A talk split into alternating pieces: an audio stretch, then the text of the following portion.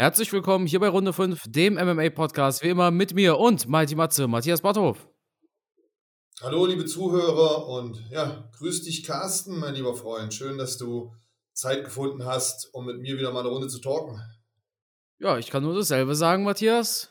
Und ich frage mich natürlich, hast du dich gut erholt vom Wochenende? Ganz schwierig, ganz schwierig. Danach brauchte ich erstmal eine Beruhigungspille und ja. Kamilletee. Das war ähm, Aufregung pur, das war Action pur. Das war, glaube ich, ein Event, den man so schnell nicht vergessen wird. Und ja, wie soll ich sagen? Ich glaube, es gab nur selten ein Event, der so wenig Kampfzeit hatte und wo wir so spektakuläre ja, Beendungen eines Kampfes hatten, oder? Ja, das stimmt. Also direkt vom Beginn der Maincard an Anthony Smith gegenüber auf Chris Whiteman, Valentina Shevchenko brutal, wie man sie erwartet hat. Aber, Moment, die Episode soll jetzt nicht so kurz gehen und dann einfach immer nur kurz sagen, war super und dann bis, nächst, bis zum nächsten Mal. Sondern fangen wir mal bei Anthony Smith an. Das war, die Sache ist die, als dieser Kampf angefangen hat und als dieser Kampf so ein bisschen lief und es dann diese Beinverletzung gab, da dachte man sich schon, oh weia, eine schlimmere Beinverletzung kann es ja gar nicht geben an dem Abend, oder? So hat man gedacht, ja. Es waren ja schon, ja. Ähm, es waren so Bilder, wo man so immer so zusammengezuckt hat. Ja. Der Gegner von Anthony Smith, ähm, Jimmy oder Johnny, sagen wir mal einen Namen. Glaub, Jimmy Crude. Jimmy Crude, nicht Johnny, sondern Jimmy Crude. Ja, man hat immer so zusammengezuckt, wenn der Junge versucht hat zu gehen. Ja. Und man hat das Gefühl gehabt, da ist ja alles kaputt. Ja. Wir wissen natürlich jetzt nicht, ich weiß nicht, ob du aktuell was gehört hast, ob, ähm, ob er sich durch diese Lähmungserscheinung im Bein, vielleicht auch noch unten im Sprunggelenk irgendwas abgerissen hat oder so. Hast du da irgendwas auf Twitter gelesen? Was mit? Nee, nee, nee. Also man hört tatsächlich nur, nur von Whiteman, aber von Cruise habe ich nichts gehört. Okay, also um das vielleicht nochmal kurz darzustellen. Oh, jetzt hat mein Handy gepiept, Entschuldigung dafür. Ähm, um das nochmal kurz darzustellen, es war so, dass Anthony Smith einen Low Kick abgeschossen hat und dabei wohl einen Nerv im Bein getroffen hat, woraufhin ja Groot dann nicht mehr laufen konnte, beziehungsweise er hat das Gefühl im linken Bein verloren. Man kann es ungefähr so vorstellen, was vielleicht viele von euch kennen, wenn ihr irgendwie unbequem gesessen habt, euch die Beine eingeschlafen sind. Man versucht dann aufzustehen, man hat kein Gefühl mehr in den Beinen, man kann irgendwie gar nicht mehr so richtig gehen und man hat das Gefühl, das Bein knickt weg. Stellt euch das vor nur noch mal wesentlich schlimmer. Und genau so war es dann halt auch bei Crew zu beobachten. Er, wollte, er hat versucht zu laufen, hat aber keine Kontrolle mehr gehabt über sein, sein Fußgelenk. Das ist so wappelig, weich weggeknickt. Also richtig heftig jedes Mal weggeknickt und boah, sah schon eklig aus. Wie man es dann noch so, so zittern gesehen hat, quasi, ne? Mhm. Boah, ganz böse. Also harter Low-Kick, von Anthony Smith, der da am Bein getroffen hat. Und ja, das ist dann ja auch ein bisschen Glückssache, dass man genau den Punkt trifft, wo der Nerv dann langläuft und dass der, der Gegner das Bein vielleicht in dem Moment nicht unter Kontraktion hatte, also nicht angespannt hatte und so Sachen passieren. Ich meine, im Kampf von Henry Cejudo wäre es auch schon mal passiert. Der hatte wohl das gleiche Problem. Aber der konnte sich dann relativ schnell davon erholen. Also der Nerv hat dann nach kurzer Zeit wieder die Kontakte zum Fuß hergestellt.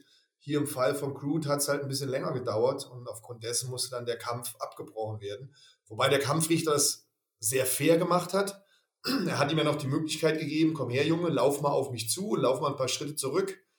Und äh, ja, da hat man schon sehr gefesselt am Fernseher gesessen, oder wie war es bei dir? Ja, absolut. Ich muss ja zugeben, ich, ähm, ich, ich fand vor allem diese, diese, also ich weiß nicht, ich hatte mit, mit Whitemans Verletzung gar nicht mal so das Problem, aber mit, mit diesem zitternden, mit diesen zitternden Waden, die konnte ich gar nicht sehen. die konnte ich gar nicht sehen. Ich weiß nicht warum. Aber klar, es war, es war kurios. Es war natürlich auch ein, ein spannender Start in die Maincard, weil klar, da war man wach, da war man aufmerksam.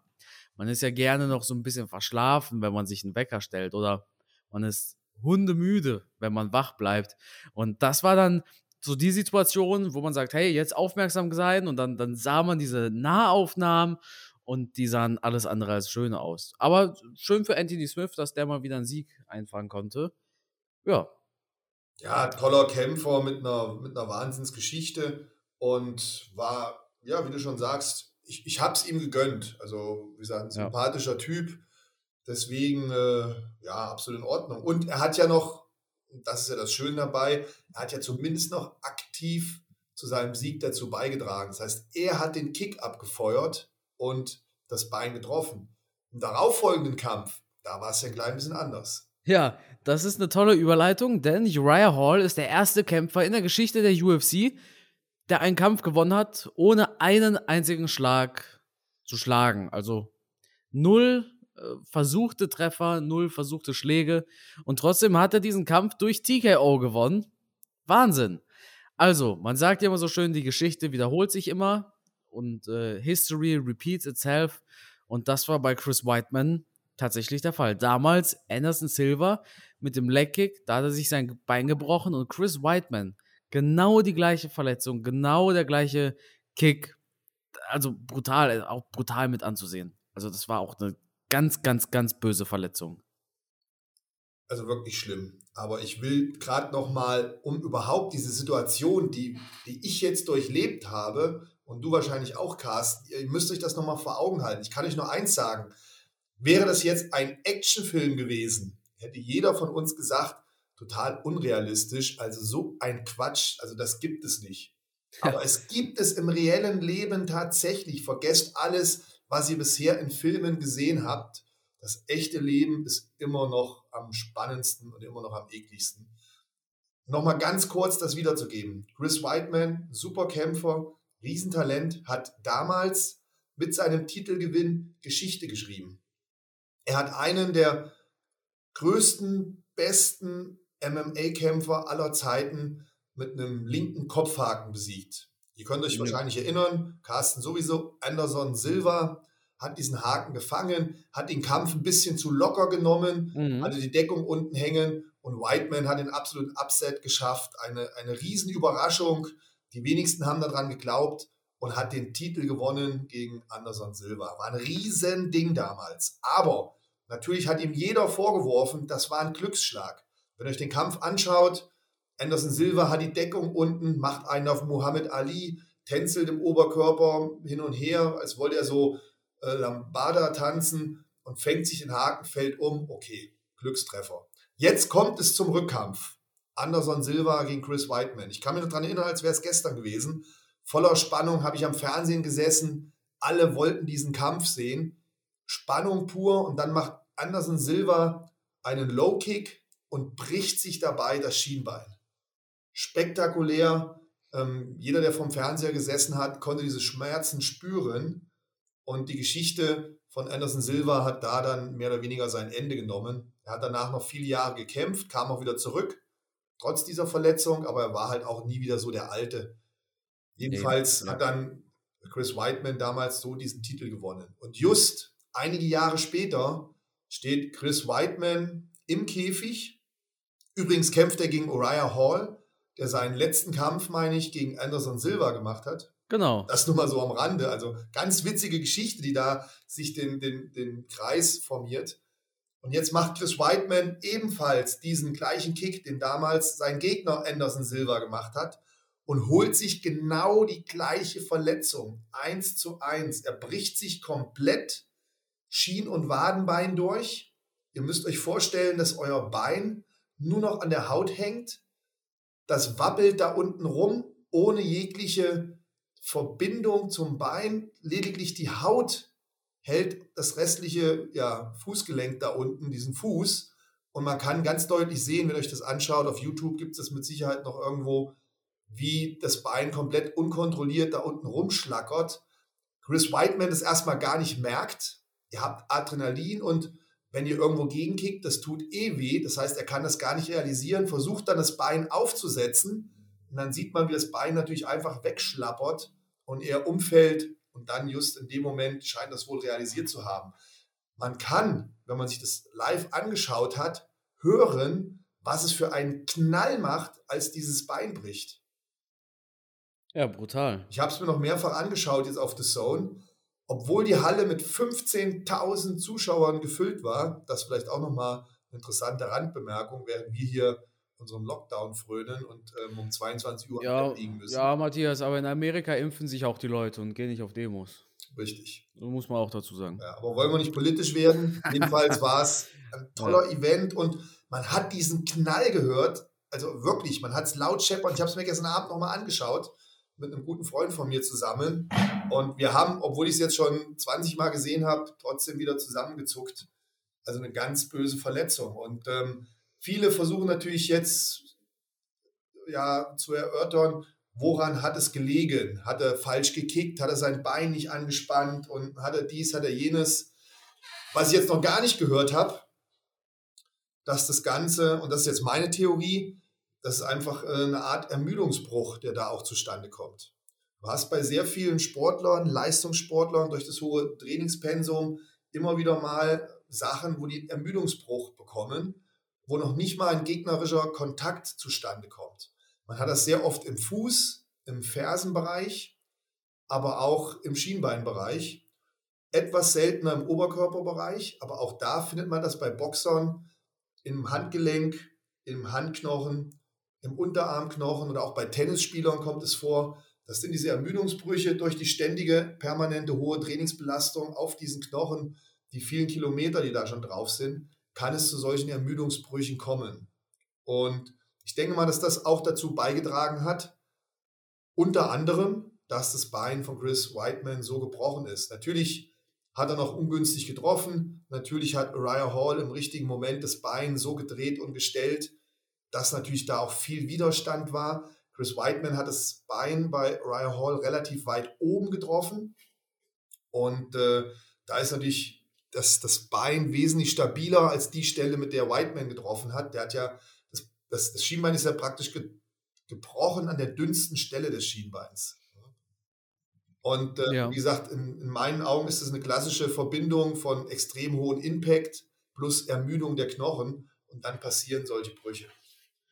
Ja, genau. Also Conor McGregor hat, meine ich, getweetet, dass es eben so, wie du beschreibst, im Endeffekt äh, unbemerkte Verletzungen waren Ja, und ähm, das über die Jahre hinweg. richtig, genau. Oder, oder mit so einem Sprichwort sagt man so, der Krug geht so lange zum Brunnen, bis er bricht. Ja, ihr könnt es auch Und, googeln. Das ist also kein Nonsens, was ich euch hier erzähle. Gibt es ganz, ganz viele medizinische Berichte drüber, über diese Ermüdungsbrüche. Das ist also keine Seltenheit. Passiert auch Läufern, dass die auf einmal umknicken und dann bricht einfach das Schienbein. Ähm, das ist halt einfach dumm gelaufen. Und Chris Whiteman ist einer von denen, die wirklich schon einiges auf dem Buckel haben, was Training betrifft und so weiter. Und dann kann man Pech haben. Dann kommt das Alter hinzu, dann kommt das viele Training hinzu. Vielleicht auch in der Vergangenheit schon kleinere Verletzungen. Es kommt vielleicht eine nicht perfekte Ernährung dazu. Das sind so viele, viele kleine Bausteine. Und dann kommt dieses eine Ding, dieser ja, Moment, wo die einen im Lotto gewinnen und die anderen sich das Schienbein zertrümmern an ihrem Gegner. Also, ja, gibt so Sachen und es tut einem einfach in der Seele weh. Seine OP lief aber gut, hat er getweetet. Das hat er gepostet. Hm, Falls jemand nicht weiß, wie so eine OP abläuft, es wird nicht einfach nur zusammengeklebt mit ein bisschen Isolierband, sondern ihr bekommt komplett durch das Schienbein einen Nagel, also senkrecht durch das Schienbein bis hoch zum Knie. Das läuft durch das komplette, also stellt euch praktisch vor, das Schienbein ist hohl und da wird dieser Metallnagel von unten bis oben durchgeschoben bis zum Knie und dann wird es nochmal waagerecht miteinander verschraubt. Sehr angenehm. Also danach bist du so ein kleiner Terminator. Du hast praktisch Ja, so einen du ja- Metallbein. Also danach müssen seine Legkicks ja richtig scheppern. Das denke ich mir auch. Was ich jetzt nicht weiß, da so, so fit bin ich jetzt auch nicht in medizinischen Dingen, ob man diesen Nagel, der da senkrecht reingeschoben wurde, den kann man ja nicht wieder rausnehmen, oder? Wenn das unten zugewachsen ist, wie willst du den wieder rein, äh, rausholen? Ich habe davon gar keine Ahnung. Naja, gut. Ja, Karriereende, ja oder nein? Was meinst du, Carsten? ja, ja, ja. Also, Denke ich auch. vor allem mit dieser Verletzung noch. Ich meine, klar, Whiteman, der hat jetzt, lass mich schauen, Eins, zwei, drei, vier, fünf, sechs, sieben, acht. Ja, gut. Aus seinen letzten acht Kämpfen hat er zwei gewonnen. Äh, nach jeder Niederlage hat er gesagt, er ist der Richtige, er kann Adesanya besiegen. Ähm, aber ich denke, das war jetzt so der, der, nee, das war der, der, der Finishing Move. Ich glaube, das hat ihn jetzt gefinisht. Er hat auch schon viele Verletzungen gehabt ja. in der Vergangenheit. Aber großen Respekt. Er ist typisch amerikanisch aus der Halle rausgetragen worden. Der Arm ist nochmal hochgegangen, so wie man das kennt. Und äh, Uriah Hall, absolut fairer Sportsmann, fairer Gegner, der weder gejubelt hat, sich zurückgehalten hat. Im Gegensatz zu Whiteman damals, als Anderson Silva das passiert ist. Der hat sich erstmal gefreut und ähm, konnte sich kaum bremsen über seinen Sieg, wobei er auch nichts ja. dafür getan hat. Hall, ja nicht, was passiert ist. Na, vielleicht, vielleicht wusste er es aber auch sehr gut und hat sich trotzdem gefreut. Aber egal. Ja. Im Schnee von gestern. Aber Uriah Hall, muss ich sagen, sehr respektvoll, wirklich. Man hat ihm angesehen, wie, wie mitgenommen er war und dass ihn das berührt hat und dass da wirklich ein super Sportsmann ist, der, der auch tolle Worte gesprochen hat. Also das fand ich beeindruckend, fand ich gut. Ja. Auch Anthony Smith genauso nach seinem Sieg. Also wirklich top. Dann hatten wir Bullet Valentina Shevchenko gegen Jessica Andrade. Ich, ja, das war halt gar keine Überraschung. Also doch, es war ein bisschen eine Überraschung, wie, wie brutal gut Shevchenko dann war. Ich habe es mir vielleicht ein bisschen knapper vorgestellt, ein bisschen spannender, aber das war ja, das war ein ganz, ganz, ganz eindeutiges Ding, oder? Ja, mega spektakulär und dominant, vor allem dominant, weil Shevchenko bei diesen Würfen, sie hat, glaube ich, sieben oder acht Mal Andrasch zu Boden geworfen. Und bei den Würfen sah ihre brasilianische Gegnerin wie eine Anfängerin aus. Und das ist ja keine Anfängerin. Die Brasilianerin ist eigentlich diejenige, die Leute aushebelt, aushebt und wirft. Denken nur an Rose Namajunas, wo sie ihren Titel gewonnen hat. Und diesmal war das komplett rumgedreht. Sie sah aus wie eine Anfängerin. Shevchenko hat also erstmal war die Frau brutal austrainiert, muskulös ohne Ende. Die sah wirklich topfit aus. Und dann hat sie aber auch so eine Wahnsinnstechnik gezeigt. Also in jedem Wurf das Gleichgewicht gebrochen, gleichzeitig eine Körperrotation gemacht, sodass du praktisch geworfen und gedreht wirst. Dadurch ist sie auch direkt immer in eine Position gekommen, aus der sie unheimlich stark am Boden agieren konnte. Also das war bilderbuchmäßig, oder? Wie fandst du es? Absolut. Ich denke auch, dass jetzt nur noch dieser Kampf gegen Amanda Nunes stattfinden kann. Alles andere ist einfach lang, also nee, ich will nicht sagen langweilig, aber Shevchenko ist für alle anderen zu stark. Ich meine, mit Andrasch hatte sie eine ehemalige Championess vor sich und und Andrasch war einfach nicht so nicht, nicht gut. Ich meine, Andrasch sah in ihrem zweiten Fight gegen Rose gar nicht mal übel aus in dieser dritten Runde. Nein, aber gegen Shevchenko hat sie ja super aus, genau. Ja. ja. Aber gegen Shevchenko hat sie einfach kein, kein Licht gesehen. Ne? Ja, das, das, das war wie von einer anderen Welt. Das war wie von einer anderen Welt. Also ich, ich kann, ich kann bei, also man kann es einfach gar nicht glauben, wie, wie dominant eine Shevchenko ist. Also mit welcher Präzision die arbeitet, mit welcher Herangehensweise, also eine Maschine, wirklich. Ich kann nur den Hut ziehen vor dieser Frau. Ja. Die einzige Chance, dass die mal verliert, ist, dass sie das wirklich auf die leichte Schulter nimmt. Aber den Eindruck vermittelt sie halt auch nicht. Und sie hat ja auch noch eine Schwester, die auch eine sehr gute Kämpferin ist. Ich glaube, dass die dir auch jederzeit wachrütteln würde und würde sagen, du Schwesterherz, du musst jetzt vernünftig trainieren.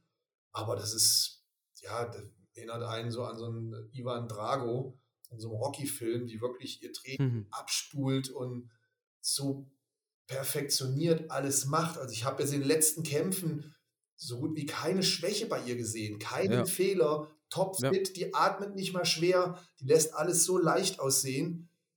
Wahnsinn, Wahnsinn, diese Frau. Also und, und, und das gegen richtig gute Kämpferin. Genau. Ja. Das sind ja keine Gurken, sondern wirklich Top-Kämpferinnen. Und sie lässt es aussehen wie, wie ein Sparring, wie ein, ne, wie ein Aufwärmtraining. Ja, brutal. Kann man nicht anders sagen. Und dann würde ich sagen, kommen wir auch gleich mal zum Co-Main-Event. Thug Rose vs. Zhang Wei Li. mit einer wahnsinnigen Überraschung. Matthias, äh, hast du damit gerechnet? Nein, ich habe ähm, eher an dich gedacht, weil du bist ja ein Fan von Rose und ich bin ja eigentlich so mehr der, der Wiley Sang-Fan. Und ich fand die Frau ja in der Vergangenheit brutal und war der Meinung, das ist der Champion der Zukunft. Aber mal wieder hat sich gezeigt, wie, ja, wie alles doch anders laufen kann als vorhergesagt. Und ich habe mal wieder komplett falsch gelegen. Ich hätte nicht gedacht, dass Rose so eine brutal geile Leistung ablegt. Es war zwar nur ein kurzer ja. Kampf, aber selbst in dieser kurzen Zeit hat mich diese Frau absolut beeindruckt. Beinarbeit, wie sie sich bewegt hat, rechts, rechts, links gegangen ist, die Einstellung, der Fokus, wie sie geschaut hat, wie sie genau beobachtet hat, wie sich Wiley Sang bewegt hat. Und sie hat ja den, den gleichen Coach wie Kamaro Usman. Und da hat man Parallelen gesehen. Also die, die Art und Weise, wie sie gekämpft hat, wie sie sich bewegt hat, also ich fand das tierisch beeindruckend und ja, was soll ich sagen? Ähm, ein wunderschöner High-Kick, Roundhouse-Kick mit dem vorderen Bein. Man hat nachher noch, als der Arm bei Rose hochging, die, die Backe gesehen von Wiley Sang, wo noch rot gefärbt war, wo der Fuß eingeschlagen hat.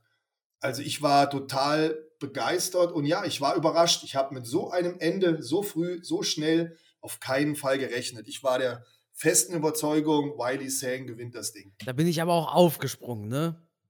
Also aus dem Nichts kam dieser Highkick und, und Wiley Sang ist da zu Boden gefallen und dann diese, dieses Ground and Pound hinterher. Das war, das war ein, auch ein riesengroßer Überraschungsmoment, finde ich. Das hat mich so, so off-guard gecatcht, sag, ich, sagt man ja so schön, so, so aus dem Nix heraus.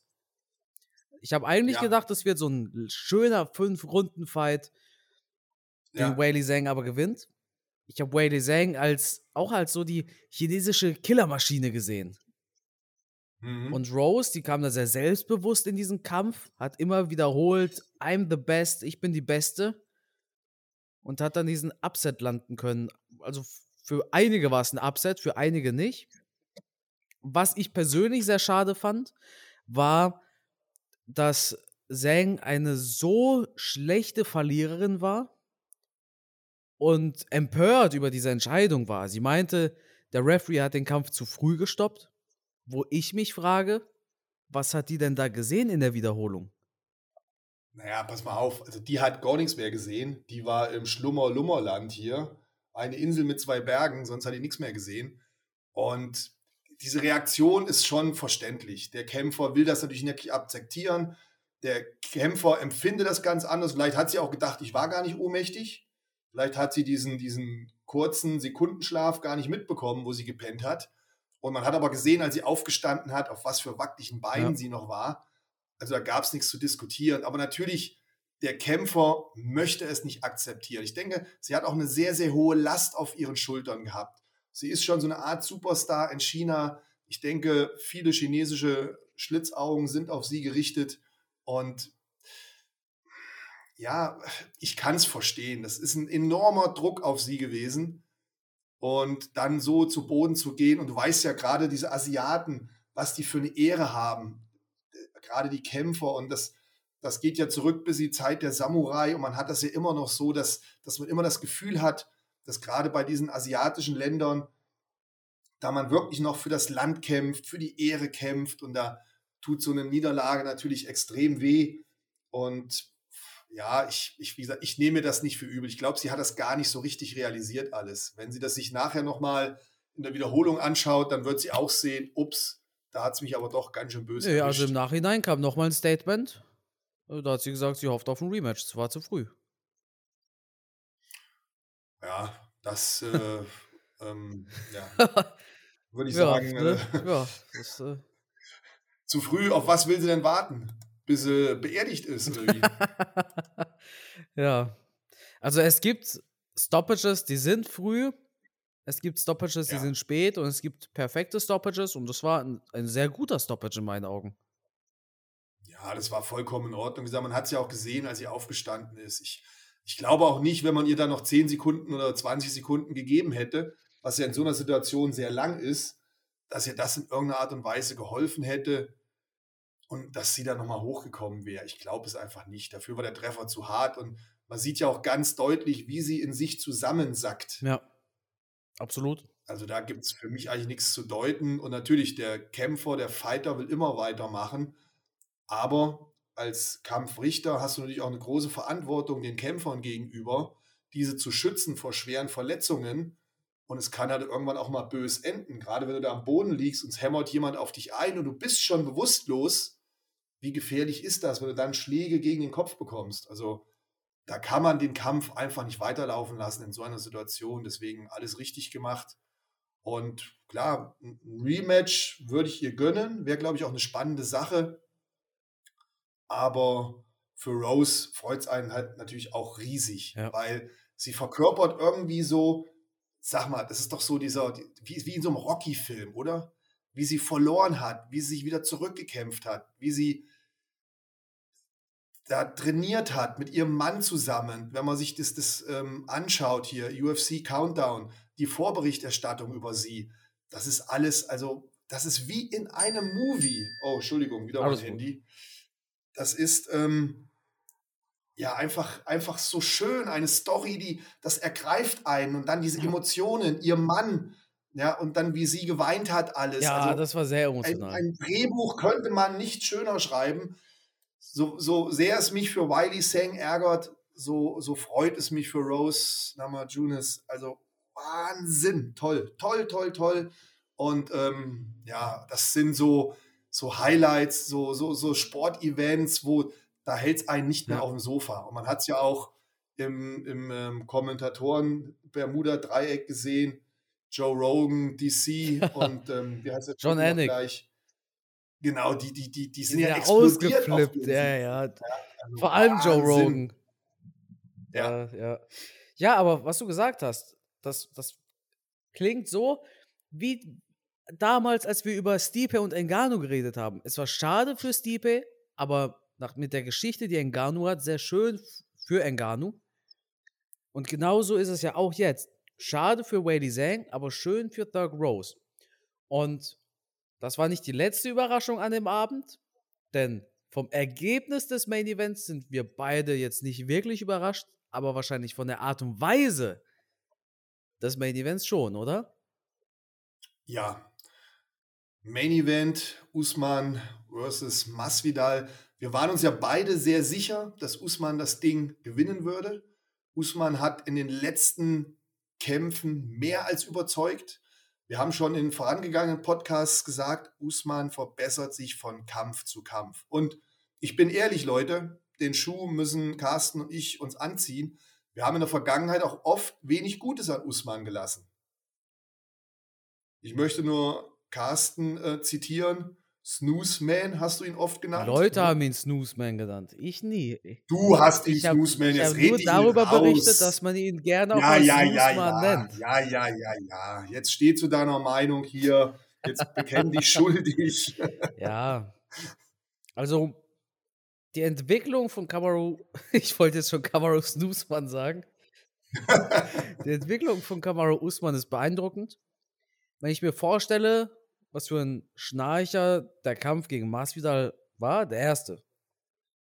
Und dann gab es diesen Burns-Fight und dann gab es diesen zweiten Masvidal-Fight. Und ich bin ehrlich, als ich Masvidal bei den Weigh-Ins gesehen habe, da war ich brutal überrascht.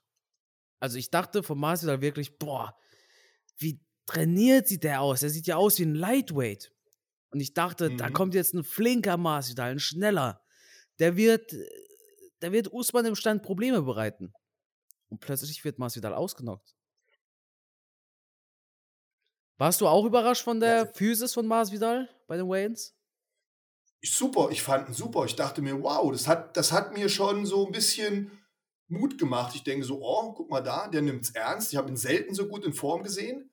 Also er sah wirklich stark austrainiert aus. Von Usman ist man das ja gewohnt der war ja auch wieder on point, diesmal in diesem Kampf, auch wieder brutalst austrainiert, kein Gramm Körperfett am Leib, also ein Modellathlet, wie es im Buche steht. Aber bei Usman ist man da nicht so überrascht, man kennt ihn so. Bei Masvidal dachte ich mir, oh, guck mal da, Der hat aber Gas gegeben im Training. Und ich muss auch sagen, ich finde, man hat im Kampf gesehen, dass er im Training gut gearbeitet hat, weil ich fand Masvidal am Boden echt stark. Ich weiß nicht, ob dir das aufgefallen ist, aber er hat am Boden sehr aktiv gearbeitet, hat mit Ellenbogenstößen gearbeitet, hat sich da gewunden von einer Seite auf die andere. Und ich fand ihn am Boden wirklich stark. Das hat mich ja, optimistisch gestimmt, dass es ein spannender Kampf über die nächsten Runden werden kann. Und man hat auch bei Usman gemerkt, dass ihm das gar nicht am Boden gefallen hat mit Masvidal. Also der scheint wirklich viel Ringen gemacht zu haben, viel Verteidigung am Boden trainiert zu haben. Dafür hat er dann im Stand wieder Fehler gemacht, meiner Meinung nach. Er hat, das hat er, glaube ich, auch im Interview später gesagt, er hat die Power von Usman unterschätzt. Ja, absolut. Er hat auch gesagt, dass er dachte, äh, Usman geht auf den Takedown bei dem Schlag. Erst, erst, ah, okay, genau, erst als es zu spät war, hat er gemerkt, das wird kein Takedown. Das war natürlich auch ein wunderschöner Schlag. Ja. Also bilderbuchmäßig die Hüfte eingedreht, die Schulter hoch, die Technik, dann auch vorher die Finte mit der linken Hand, wo er seine Deckung so ein bisschen weggedrückt hat. Masvidals rechte und dann durchgeschossen mit einer Wucht und Brutalität. Man hat es ja sehr gut in den Zeitlupen erkennen können, wie Masvidals Kopf durcheinander geschüttelt wurde.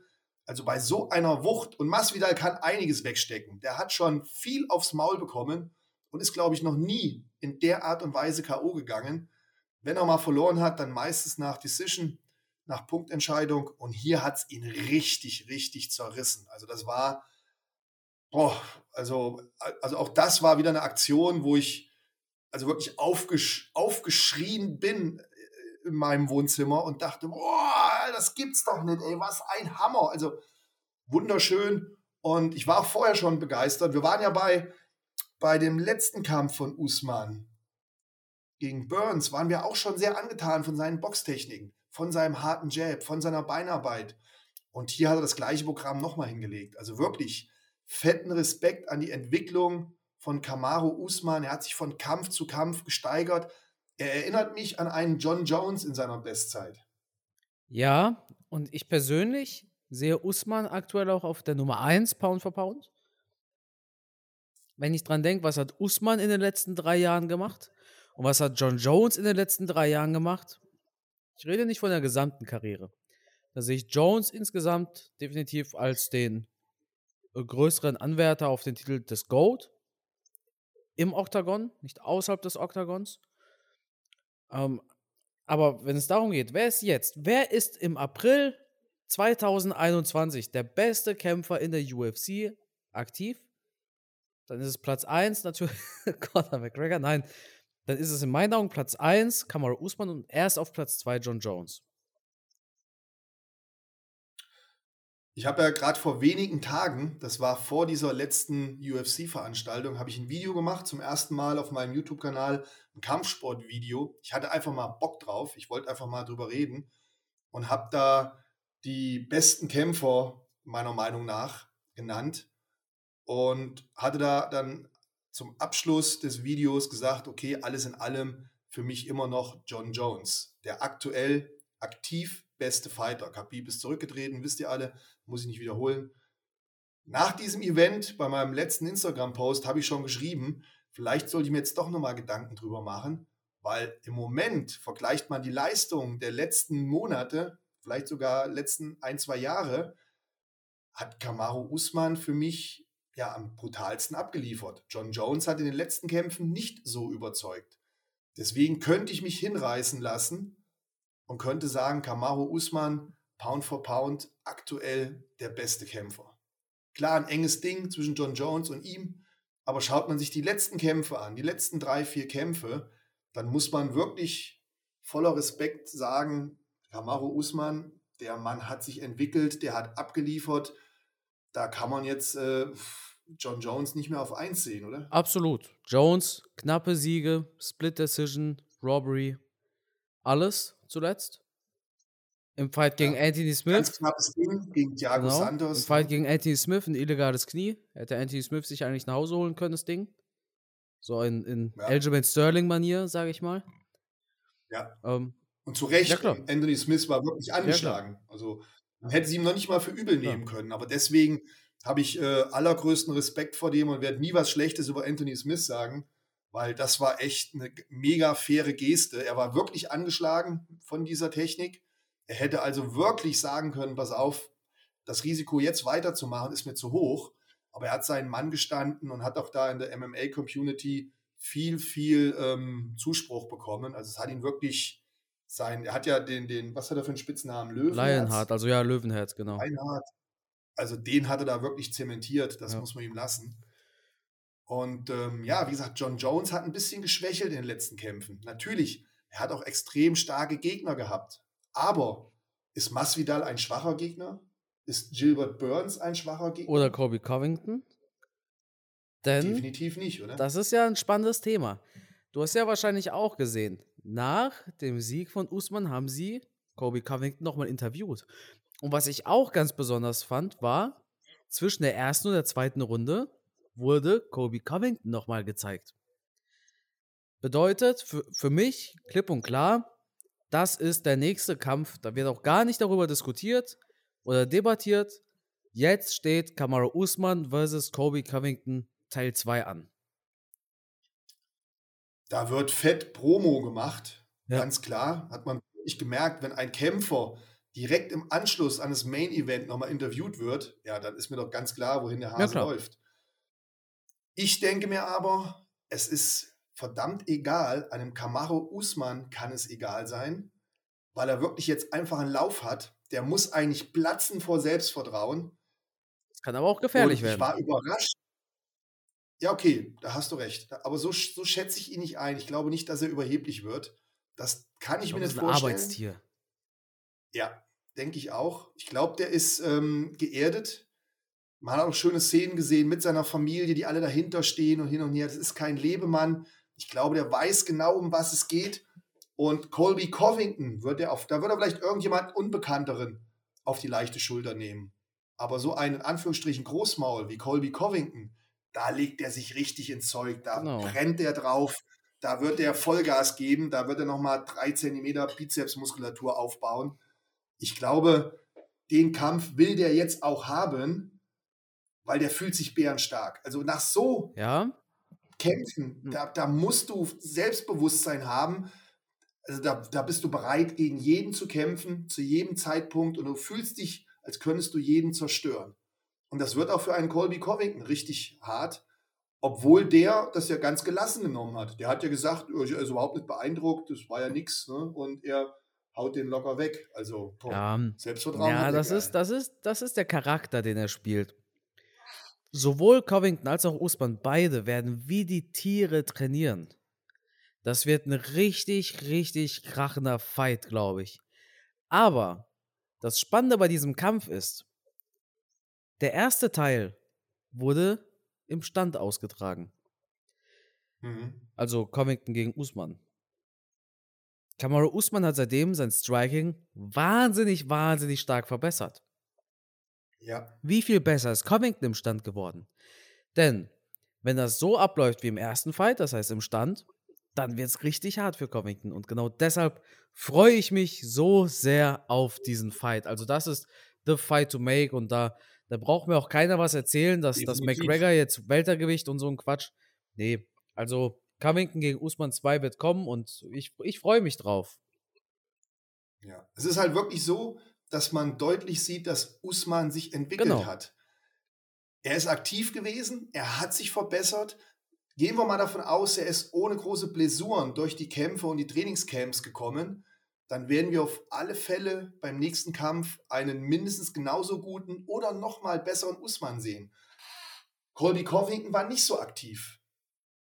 Und die Frage ist, konnte er sich verbessern? Er hat nicht so starke Leute gekämpft, Ja, wie jetzt in der Vergangenheit Usman. Und da freue ich mich schon auf die Prognose. Ja. Wenn es soweit ist, werden wir da mit Sicherheit ähm, toll drüber sprechen können. Das stimmt. Ja, dann haben wir noch eine UFC Fight Night, die ansteht. Main Event wird relativ spannend. Wir haben Dominic Reyes gegen Jiri Prochazka. Dominic Reyes, ja, der muss ja was beweisen, nachdem er gegen Jan Blachowicz so eindeutig verloren hat. Und Prochazka, der war ja der Champion bei Ryzen. dem japanischen Nachfolger von Pride, glaube ich, ist das. Und äh, der hat schon was gezeigt und das kann jetzt durchaus ein spannender Fight werden. Vielleicht kämpft der Sieger dann gegen Rakic. Im September gibt es ja Blachowitz gegen Teixeira. Ich glaube schon, dass dieser Sieger dann gegen Rakic kämpfen wird und der Sieger dann gegen den Champion. Ja, es wird ein spannendes Ding und der Tscheche ist auf keinen Fall zu unterschätzen. Der hat viel Erfahrung, hat einige Kämpfe schon auf dem Buckel, ist im besten Alter mit 28, hat einen soliden Kampfrekord mit 27 zu 3, hat also mehr als doppelt so viele Profikämpfe wie Dominic Reyes, hat ähm, Volkan Özdemir K.O. geschlagen, das muss man auch erstmal schaffen. Also der, äh, ja. der macht mich mal richtig an. Also ich bin gespannt, wie gut der wirklich ist und das wird nicht einfach für Dominic Reyes, der gerade nach seiner letzten Niederlage ja. Der muss erstmal zurückkommen. Man muss auch dazu sagen. Ich bin mal gespannt, wie der das verdaut hat. Man muss natürlich ja. auch dazu sagen, gegen wen hat Reyes verloren? Gegen John Jones und gegen Blachowitz. Und Blachowitz, der hat gegen Adesanya gewonnen. Ja, also von der Seite könnte man sagen, Dominic Reyes hat in den letzten beiden Kämpfen definitiv die stärkeren Gegner gehabt, während äh, Jiri ja lediglich einen Kampf erst in der UFC hat und davor hat er gegen Leute gekämpft wie CB Dollaway, der schon lange aussortiert ist bei der UFC, oder ein Fabio Maldonado, der auch aussortiert wurde aus der UFC. Das heißt, er hat nicht, zumindest auf dem Papier, nicht so starke Gegner gehabt in der Vergangenheit wie Dominic Reyes. Mit Ausnahme, wie eben schon gesagt, Volkan Özdemir. Ja. Wird ein spannendes Ding, freue mich drauf. Co-Main-Event haben wir Cap Swanson. Den gibt es auch noch. Ja, so eine Kampfmaschine. Er liefert immer tolle Kämpfe ab, aber ja. ist halt auch keiner, der mehr ganz nach oben kommt. Und äh, Ion Kuzelaba, den haben wir auch. Spannender Fighter. Ja. Und dann, Sehr guter ja. Mann. Freuen wir uns. Muss aber auch mal wieder gewinnen. Ja, das ne? stimmt. Das stimmt. Ist ja. Dann ist zweimal hintereinander verloren. Ja. Ja, ja dieses also, Duell gehabt mit Ankalaev. Ja, ne? Einmal hintereinander verloren, wenn man so will. Also, äh, ja, ja. ja also, das war ja diese, okay. diese kuriose, kuriose ja, ja, Szene. Ja, ja dann würde ich sagen, freuen wir uns aufs kommende UFC-Wochenende. Und würde sagen, dann war es das für diese Woche. Matthias, jo. Ich danke dir wie immer für die Zeit und würde sagen, das Schlusswort, das gehört natürlich dir. Ja, das Schlusswort. Ich, ich würde gerne diesmal Werbung machen für mich. Schaut doch mal auf meinen YouTube-Kanal. Ich weiß, ihr seid diese tollen Videos von Carsten gewöhnt und werdet da wahrscheinlich immer eure MMA-Informationen holen. Aber schaut euch ruhig mal mein letztes Video an, wo ich auch über die besten UFC-Fighter gesprochen habe, wo ich unter anderem sage, wen ich für den besten Striker halte, für den besten Ringer, für den besten Bodenkämpfer. Es sind auch ein paar tolle Szenen reingeschnitten. Also ich kann mir schon gut vorstellen, dass euch das Video gefallen wird. Guckt es euch mal an und gerne gebt mir euer Feedback auf Instagram. Ja, und ansonsten würde ich sagen, freue ich mich aufs nächste Mal. Vielen Dank natürlich an euch fürs Zuhören. Und wenn ihr uns folgen wollt, wenn ihr Fragen habt, wenn ihr Anregungen, Beschwerden, Geldgeschenke habt, was auch immer, dann könnt ihr uns gerne auf Instagram schreiben. Vielen Dank und bis zum nächsten Mal.